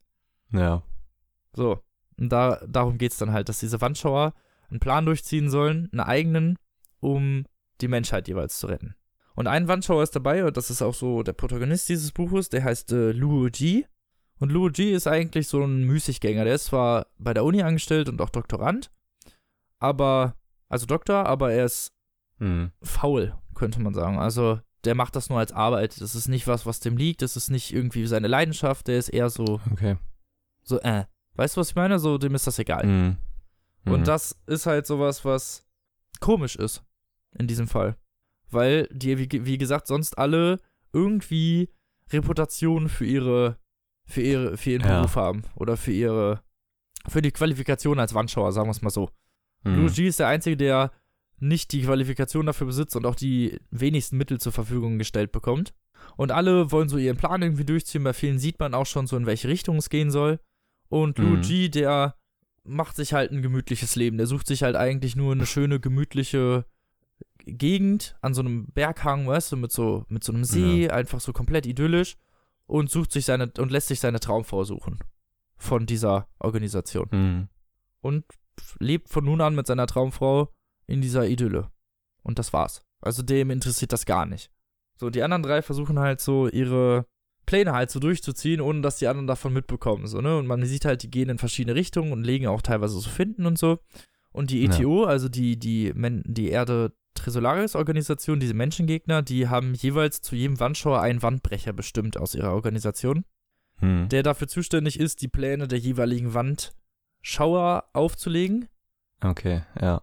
Und die offenzulegen und der Öffentlichkeit zu darzupreisen und damit halt deren Sinnhaftigkeit wieder zu widerlegen halt. Mhm. Und über die Zeit fallen die ersten Wandschauer. Die werden relativ schnell von, also der erste wird relativ schnell von seinem Wandbrecher nach anderthalb Jahren oder zwei Jahren, glaube ich schon, von seinem Wandbrecher geschlagen. Oder vielleicht sind es auch fünf Jahre. Ich glaube, es sind fünf Jahre. Aber also der erste Wandbrecher braucht nicht lange, um die Pläne darzulegen. Und die Pläne des ersten Teiler heißt er, ein, der in militärischer Sicht, glaube ich, relativ viel gemacht hat. Der hatte einfach mal den Plan, die komplette Menschheit zu verraten. Mit mhm. Wasserstoffbomben. Der wollte sich der ETO sozusagen anschließen die Menschheit, die menschliche Flotte vernichten und dann, wenn er die Kontrolle über die ETO-Flotte hat, sich den, den Tresolariern nähern und die dann mit, also er wollte so Doppelagent spielen. Er hätte erst die Menschheit vernichtet, okay, um halt ja. dann einen Stein bei der ETO drin zu haben und deren Sachen dann fliegen zu dürfen, um dann mhm. mit der ETO-Flotte in die Tresolaria-Flotte reinzufliegen und die dann zu vernichten. Also okay. so aber er hätte halt erstmal die Menschheit verraten. Er hatte Hunderttausende von Menschen getötet, nur um seinen halt Findenplan durchzuziehen. Mhm. Und der bringt sich dann um. Okay. Genau. so, und darum geht's halt. Also diese, diese Wandschauer äh, versuchen so ihre Pläne durchzuziehen. Ja. Und die werden alle nacheinander geknackt. Also ich kann es ja jetzt sagen, weil ich mache jetzt auch keine Spoiler. Mhm. also was, also ich mache jetzt nur Spoiler sozusagen, ich erzähle jetzt einfach alles. Und die werden nacheinander geknackt und bringen sich dann alle, also, oder sind dann halt alle unfähig, irgendwas zu machen. Bis auf die letzten beiden. Das ist dann Bill Heinz, das ist ein Biologe, der mit seinem Plan, also zu, also er versucht theoretisch das Gehirn der Menschen irgendwie zu verbessern, sodass es intelligentere Menschen gibt, die bessere Resultate hervorbringen. Der aber mit seiner Forschung nur ein Gerät entwickelt, wodurch er es schafft, was heißt nur, die Gedanken zu kontrollieren. Also er könnte mit diesem Gerät, mhm. Durch Elektroimpulse, könnte er eine bestimmte Aussage einfach als wahr bei einem Menschen im Gehirn abspeichern und der müsste mit jahrelanger Therapie das wieder verlernen. Das merken ja. die dadurch, dass sie irgendwie, da steht dann irgendwie, das äh, Wasser ist giftig. So. Und die Leute sagen alle nein, aber das Gerät hat denen irgendwie ins Gehirn eingespeist, dass es wirklich so ist. Und dann mhm. glauben die wirklich, dass Wasser giftig ist. Und das glauben die jahrelang. So. ja. Also schon richtig heftig. Mhm. So. Und ja, aber die Pläne der anderen beiden Wandschauer werden relativ schnell offengelegt. Und die Sache ist halt, dass es ja 450 Jahre dauert, bis diese, bis diese Alien-Vereinigung überhaupt erstmal kommt. So. Ne, das heißt, die haben ja auch eine ganze ja. Zeit lang irgendwie Zeit so. Und ja, da die Pläne von den einen beiden irgendwann aufgelegt sind, äh, bleiben halt nur noch zwei. Und der Luo Ji, der ist ja, wie gesagt, so ein Müßiggänger, der macht halt einfach gar nichts. Hm. So, und den zwingen die irgendwann, weil er halt mittlerweile mit seiner Frau, mit der da in seinem See wohnt, hat er ein Kind gekriegt. Und irgendwann kommen die und ja, naja, seine Frau ist von denen gekauft worden, sagen wir es mal so. Und die lässt sich dann in den Kälteschlaf legen bis zur entscheidenden Schlacht, damit er seine Arbeit durchzieht. Also mit Luigi seine Arbeit aufnimmt. Denn was man bis dahin nicht weiß, Luigi ist der einzige, bei dem die Trilosolarier gesagt haben, der muss unbedingt umgebracht werden. Okay. Explizit oder was? Explizit haben sie gesagt, okay. den müssen wir töten. Und das haben sie halt nicht hingekriegt. Also sie haben es versucht, aber sie haben es nicht geschafft. Und mhm. deswegen heißt, also es heißt halt, dass er der Wichtigste ist ungefähr, ne? Er ist da so ungefähr die wichtigste Person. Weil er der Einzige ist, der da irgendwas machen kann. Und er schießt, er wird halt irgendwann vergiftet von der ETO, aber kurz bevor das passiert, schießt er halt noch, so sagt er das, seinen Fluch ins All. Damit schießt er durch, also er kann irgendwie so einen Strahl auf die Sonne richten und dann wird das wie so ein Megafon durch, durch das gesamte All geschickt. Mhm. Und schickt Koordinaten von einem bestimmten Stern weg. Also schickt einfach einen Fluch in All, so nennt er das halt. Und kurz danach ja. wird er halt vergiftet und muss in Kälteschlaf versetzt werden, bis in eine Zeit, wo er gerettet wird. Mhm. Oder durch Medizin, wo die Medizin halt so weit ist, dass er gerettet werden kann. So, und das Buch macht dann einfach mal einen 200-Jahre-Sprung. So, 200 Jahre in der Zukunft. Okay. Ja. Die Menschheit lebt im Untergrund. Es gab ähm, richtig heftige Umweltverschmutzung. Die Erde oberhalb ist äh, nur noch ein Wüstenplanet. Mhm. Alle leben unterhalb der Erde. Und ja, Luigi wird wieder auferweckt sozusagen und ist halt kein Wandschauer mehr. Diese Wandschauer gibt es nicht mehr und es gibt eine riesige Erdenflotte und so und die sind alle sehr zuversichtlich, dass sie die Trisolarier besiegen werden. Mhm. Und ich will jetzt auch nicht zu viel erzählen, aber was halt dann noch passiert ist, dass es kommen Sonden, also die Trisolarier kommen in einer bestimmten Geschwindigkeit und die haben aber zwischendurch irgendwann Sonden losgeschickt, die früher ankommen. Okay. Und eine ja. dieser Sonden kommt an, kurz nachdem Luigi aufwacht und zerstört diese eine Sonde zerstört alle, alle Raumschiffe der gesamten Erdenflotte. Bis auf okay. zwei, die in den Weltraum ja. fliehen können und sich sozusagen als letzte Arche der Menschheit auf den mhm. Weg machen. Weil sie halt sehen, okay, eine einzige Sonde hat die komplette, hat die ja. komplette Raumfahrt vernichtet. Komplett. Ja. Ja. Richtig, schon richtig heftig. So, und dann geht's, eigentlich geht's dann hinterher um Luigis Theorie, weil er nämlich diesen Fluch, den er ins All geschickt hat, war ein Koordinatensystem einfach des, ne, eines, eines nahegelegenen Sternsystems. Er hat einfach einen Planet eines nahegelegenen Sternsystems äh, im dreidimensionalen Raum bestimmt mhm. und, mehr, äh, und mehr als 40 Koordinaten, glaube ich, genannt, wo andere Sterne liegen und jeweils die Entfernung zu denen. Wie so ein Fingerabdruck ist das, wenn du das ja. im All siehst, sozusagen. Und den hat er losgeschickt und ein paar Jahre, also kurz bevor er aufgewacht ist, ist dieser Stern einfach aus heiterem Himmel vernichtet worden. Also okay. sein Fluch hat funktioniert. Ja. Also hat, wie gesagt, einfach eine Karte ins All geschickt, wo dieser Stern zu finden ist und dieser Stern ist ein paar Jahre später einfach weg. Hm. Wurde einfach zerstört. Die haben da auch Aufnahmen von. Da kommt einfach so ein mini kleines Objekt, fliegt durch den Stern durch und zerstört das komplett. und okay. dann sind die halt so, okay, scheiße, ne? Ja. Und was dann halt rauskommt, ist die dunkle Waldtheorie. Das ist eigentlich so der, die Prämisse des Buches. Und zwar, man muss sich das so vorstellen. Stell dir mal vor, du hättest einen ganz dunklen Raum. Komplett schwarz. Mhm. Mhm. Und es würde nur zwei Planeten geben. Nur zwei. ja. so. Und du wüsstest, dass der andere existiert. Der andere aber nicht, dass du existierst. Mhm. Jetzt ist die Frage, würdest du dich dem offenbaren oder nicht? Weil wenn du dich dem offenbarst, man würde das ja, wir als Menschen würden das ja erstmal machen, so wie wir so sind. Ja. Aber die Frage ist, ist der jeweils andere vielleicht bösartig? Will er dich vielleicht Hm. invasieren? Will er dich vielleicht töten? Weil das ist der, das ist der Punkt dieses Buches. Es gibt bei Zivilisation nur drei Prämissen. Und zwar, Zivilisation muss überleben, Zivilisation breitet sich aus und Masse im Universum ist immer gleichbleibend. Ja. Heißt, im Kehrtext, Zivilisationen müssen einander vernichten, um die Masse überhaupt noch untereinander Mhm. aufteilen zu können. Das bedeutet halt eigentlich, das ist die dunkle Waldtheorie, dass egal ob wir jetzt jemanden finden, den wir, mit dem wir reden könnten oder nicht, es super schlau, super dumm wäre, das zu machen, weil der nämlich als allererstes kommen würde, um uns zu vernichten. Weil wir das sonst vielleicht Mhm. machen würden. Es ist egal, wer, wer zuerst schießt. Weißt du, was ich meine? Es Ja. ist egal, weil irgendwann wird geschossen. Irgendwann ist die Materie zu, geht zur Neige und dann fangen die Kriege an. Mhm. Und das kannst du gar nicht verhindern. Weißt du, was ich meine? Weil Zivilisationen Ja. sich halt ausbreiten. Und dadurch ist es eigentlich super dumm, irgendwem zu erzählen, wo wir in, uns in diesem Universum befinden, weil er als allererstes uns einfach vernichten würde. Ja. So, und darum geht's halt in dieser dunklen Waldtheorie, so, dass, ja, das Universum dunkler Wald ist. also. Wenn man irgendwas hier hineinschreit, Mhm. kommt sofort jemand und vernichtet dich, weil du sonst Mhm. wahrscheinlich irgendwann, wenn du ihn entdeckst, ihn vernichtest. Und Ja. das ist halt, ich fand das echt gruselig, muss ich sagen. Ja. Weil das halt sich ja auf die Realität übertragen lässt. Und man sich dann halt einfach denkt, ja, Alter, wie wäre das? Auf also jeden das Fall, ist, ja. Das macht Das schon ist Sinn, ja wirklich so. Ne? Mhm. Stell dir mal vor, irgendwer findet wirklich raus, wo wir sind, so, dann würden die kommen und uns wahrscheinlich direkt vernichten. Weil genau das ist Ja. es, wenn man länger drüber nachdenkt. Und da könnte man jetzt sagen, okay, es gibt eigentlich genug Masse, um die man sich prügeln kann. Aber da kommen wieder technische Explosionen. Wir haben ja zum Beispiel in den letzten 100 Jahren einfach mal, gibt es ja, Ja. erst wirklich moderne Technik. In 100 Mhm. Jahren haben wir so viel geschaffen. Stell dir mal vor, wie das in 200 Jahren wieder aussieht. Weißt du, was Ja, ich meine? Technische also- Explosionen, wie, wie, wenn wir wirklich erstmal im Weltraum sind, wie schnell wir wahrscheinlich den Weltraum auch besiedeln werden.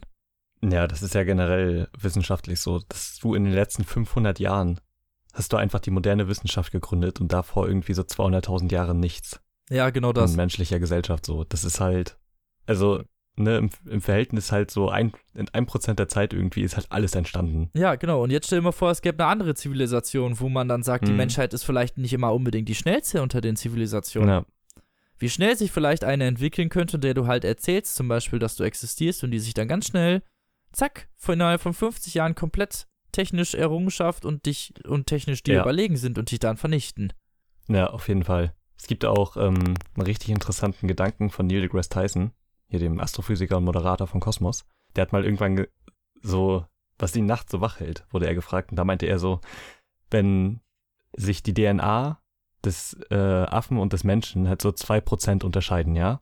Sonst Ja. 98% gleich sind. So, und der Unterschied ist so gigantisch bei so 2%, ja? Wie ist es denn bei, im nächsten Schritt? Also wenn das nächste Tier quasi des Menschen nur 2% ähnlich sind, ja, wie groß kann da der Unterschied sein? Oh, Und wie ach so, meint er das, kann wie die nächste 2% machen? Evolutionsstufe aussieht. Genau.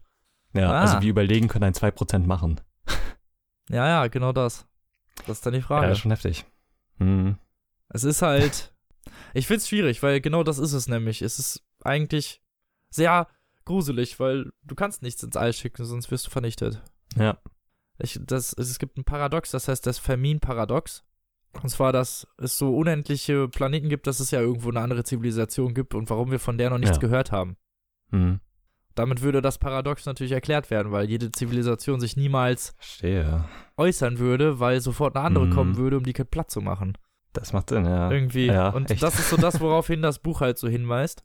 Und am Ende, um jetzt mal zum Ende zu kommen, Hm. er bedroht eigentlich die Trisolaria damit, dass er die Koordinaten ins All schicken wird von der Erde. Ja. Er würde das machen. Also er droht mit seinem Plan sozusagen nochmal ein Signal zu schicken, aber dieses Mal halt mit den Koordinaten der Erde und dann würden alle vernichtet werden und dann hätten die Trisolaria auch nichts Verstehe. davon, weil die Mhm. Erde dann kaputt ist. Hm. Und er unterhält sich dann mit, also er sozusagen unterhält sich dann mit den Trisolariern und Ja. erpresst die. Und dann machen die einen friedlichen Kontext sozusagen und wollen, ja, die Menschen wollen dann die Trisolarier einfach auf dem Mars leben lassen und was Ja. so eine nette, nette Zusammengehörigkeit sozusagen machen.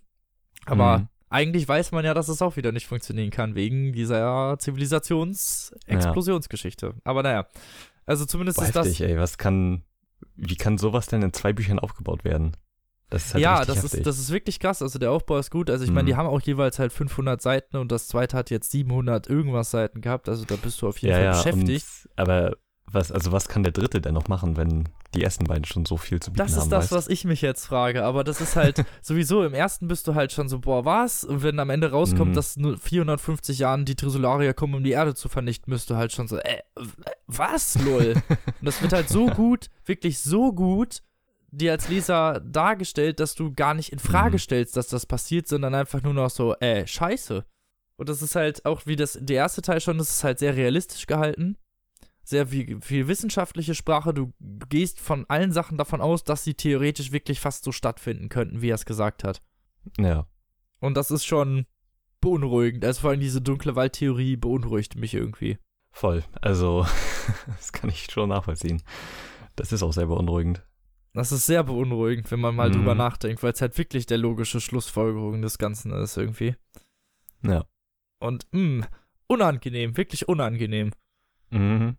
So, und ja, das, das ist so das, die, die, das Buch sozusagen, ne? Und das ist dann auch das Ende. Lustigerweise kommt halt aus dem ersten Teil irgendwie niemand vor. Also der, diejenige, der im ersten Teil Ja. der Protagonist ist, der kommt hier in diesem Buch gar nicht mehr vor. Es sind nur so Nebenprotagonisten, die, also neben, Nebencharaktere, die zwischendurch mal vorkommen, die dann auch was mit der Okay. Geschichte aber auch zu tun hatten. Ja, Vorher. genau. Also man merkt schon, das, es geht halt schon ne, nur um die Geschichte eigentlich. Ja, genau. Und, Und das ist auch sehr so. fokussiert und das Mhm. macht auch dadurch irgendwie Spaß zu lesen, weil du halt nicht weißt, wo es hingeht. Du willst halt unbedingt eigentlich wissen, was passiert jetzt. Und natürlich auch vor allem durch diese Zeitsprünge wird das halt total spannend, ne? Weil du kommst auf, auf einmal 200 Jahre später raus und dann re- sprechen die Leute die ganze Zeit vom tiefen Tal und du denkst dir nur so, hä, was ist denn Mhm. passiert, Mann? So, und dann findest du das irgendwann Ja. raus und keine Ahnung, das ist halt alles so, ist auf jeden Fall sehr spannend gehalten und irgendwie, also ich wusste, ich, ich habe relativ früh am Anfang schon gewusst, was dieser Luigi weggeschickt hat. Also da wird halt nur gesagt, er schickt irgendwas gen Sonne, es wird aber nicht gesagt, was halt, ne? Oder es wird halt doch, Mhm. also es wird gesagt, dass er die Planetenkoordination bestimmt, aber genau das habe ich mir am Anfang schon gedacht, dass er wahrscheinlich irgendeine andere Zivilisation, die Krieg, also die feindlich irgendwem gestimmt ist, halt irgendwas geschickt hat. Gut, dass es einfach komplett ins All geschickt hat, war mir jetzt so nicht bewusst, ne? Aber Ja. ist halt noch krasser. So, also man weiß nie genau, wo das Buch mit einem hin will und das ist eigentlich ganz cool, das Coole daran. Macht Spaß. Also ich bin auch schon auf den dritten Teil echt gespannt. Und ja, das war's jetzt auch mit meiner Rezension. Jetzt habe ich auch genug gelabert. Ja. Ja, jetzt habe ich einmal das ganze Buch eigentlich durchgesprochen. Ich habe mir natürlich jetzt viele Sachen nebenbei weggelassen und so, aber ich glaube, ich habe das Mhm, Beste und das mhm. meiste drin gehabt. Und Okay. ja, natürlich jedem, der das, ja, der es jetzt nicht mehr lesen will, kann ich gut verstehen, aber es ist, also es macht Mhm. auf jeden Fall Spaß. Es, es ist ein bisschen langwieriger als das, was ich natürlich erzählt habe, aber es ist, ich muss es ja jetzt ein bisschen schnell abarbeiten. Ja, klar. Und deswegen sind da vielleicht ein paar Sachen nicht so ganz so toll rübergekommen, wie das im Buch ist. Dafür ist das Buch halt wirklich sehr gut. Es ist, äh, es ist ein bisschen langwierig, aber es schafft es dadurch halt, dir das als Leser so nahe zu bringen, dass du es nicht hinterfragst. Mhm. Und das finde ich ist bei Sci-Fi-Büchern echt wichtig, wenn ich, weil zwischendurch, ja, wenn du die, die, die Sachen hinterfragen musst, ist es schlecht. So, wenn du dann, dann denkst, hä, wieso das jetzt? Oder, ach, das ist doch unlogisch oder so, dann ist das irgendwie blöd, so, ne? Also lieber, Mhm. genau. Also kann ich auf jeden Fall empfehlen. Ist jetzt letztens erst rausgekommen. Äh, kostet 13 Euro, glaube ich. Als Taschenbuch. Mhm. Ja, und der dritte Teil kommt nächstes Jahr raus, glaube ich, ne? Genau. Äh, das, der letzte Teil kommt erst nächstes Jahr im April. Das heißt, da muss man leider noch ein bisschen warten. Ja. Und ja. Aber ich bin schon gespannt. Also ich werde mir den dritten Teil auch auf jeden Fall holen und ich kann auch diesen Teil auf jeden Fall empfehlen. Wie gesagt, ist ja jetzt dann. ich denke, es wird sowieso Ja. nur eine kleine Zahl der Leute gehört haben. Und ja. ja. wahrscheinlich. Schreibt mich ruhig ran, wenn ich irgendwas vergessen habe und ihr habt das Buch gelesen. Ist okay. Macht nichts. ich habe es gestern erst fertig gelesen, aber ich bin echt geflasht noch davon und ich finde die Mhm. Prämisse echt geil. Und ja, das war's mit mir, mit meinem letzten Buch. So. Ja, Und dann kommen wir auch zum Ende und diesmal noch Musikempfehlung. genau. Ich äh, halte mich kurz. Hast du denn diesmal auch welche? Oder? Nee, ich äh, verzichte einfach Ja, dieses Mal, weil okay, ich äh, okay. mich schon so ein bisschen sehr evaluiert habe, glaube ich. Okay, dann äh, versuche ich mich möglichst kurz zu halten. Und zwar haben wir in der, letzten Musikempfehlung ja schon das Album äh, Chrome empfohlen von Slowy, Dennis Real und ACDMSK. Jo, da kann ich mich noch dran erinnern. Ja, und ich habe neulich gesehen, dass ähm, ACDMSK jetzt äh, eine EP auf Platte rausbringt, die schon letztes Jahr rauskam. Und zwar schlicht und ergreifend heißt die, äh, die von Orangefield produziert wurde. Und Orangefield hat zum Beispiel auch das letzte Lackmann-Album produziert und äh, ist großartige Arbeit. Und äh, die ist richtig gut. Ne, ACDMSK kommt ja aus Münster, habe ich dir ja schon mal gesagt. Ja, stimmt. Und ähm, sind acht Lieder, verdammt gut, also musikalisch und die Texte von ACDMSK sind halt einfach, ich weiß nicht, der kann halt so über alles in einem Lied rappen und das Ganze halt so melancholisch und Battle Rap und übers Leben und seine Weltansicht und so und halt alles unterbringen und ähm, ja, ist äh, ein sehr schönes Ding und wie gesagt, das kommt bald auf Platte raus und ich habe noch eine zweite, passend dazu, weil die noch nicht ein Bild zusammen gepostet haben und zwar das Album von Millie Dance und Pöbel MC. Das heißt Soli Incasso und die beiden sind Rapper aus Rostock. Ähm, Pöbel MC hat schon ein Solo-Mixtape rausgebracht, das heißt Personality Trainer und Millie Dance ist äh, der Frontmann von Waving the Guns, eine Ah. Rostocker Gruppe. Genau, und das Album ist halt auch extrem gut, also battle-lastig und eher für Leute, die politisch linksorientiert sind, sag ich mal. Kann ich auch nur jedem empfehlen. Ist auch sehr unterhaltsam. Klingt gut. Ja. Klingt gut. Wie gesagt, ich verzichte dieses Mal. Mhm. Ich habe jetzt auch nichts äh, Besonderes dabei. Oder irgendwas, was ich Ja. jetzt im Petto hätte. Wie gesagt, Masimoto Werde ist raus, aber das habe ich ja letztens schon, schon gesagt. Mhm. Das ist das, was ich auch im Moment so baller und reicht. Ja. So, das war's dann, diese Genau. Folge. In Anführungsstrichen schon. Ja. So, Leute, ich habe es ein bisschen übertrieben mal wieder. I'm sorry. Ich hoffe Passiert. wenigstens, dass ich bei Born noch so halbwegs im Rahmen liege. Mhm. Ich habe schon, ich hab schon extra auf meinen Auszug verzichtet, Ja, das stimmt. Na gut. weil ich so ein Laberkopf bin. Egal. Und dann hören wir uns in zwei Wochen wieder mit, denke ich mal, wieder Caro. Okay. Weil die hat auch noch ein Buch. Das Mhm. muss ich vorstellen. Und ich denke mal, die wird Ja. dann nächste Woche wieder mit dabei sein. Genau. Alles und klar. wieder ein paar spannende Büchern. Mhm. Weißt du schon, was du dabei hast? Nein. Weiß ich Nein, nicht. okay. Muss ja noch nicht. Nee. Mal schauen. Ich habe die Ermordung des Kommendatore Band 2 wahrscheinlich mit im Gepäck. Das ist natürlich sehr cool. Vielleicht werde ich auch noch mal was von Murakami lesen. Auch leider wieder ein zweiter Teil, aber Mhm. was soll's. Ja, Egal. Und dann hören wir nächste Woche wieder, Freunde. genau. Bis dahin, lest was Gutes und tschüssi. Tschüss.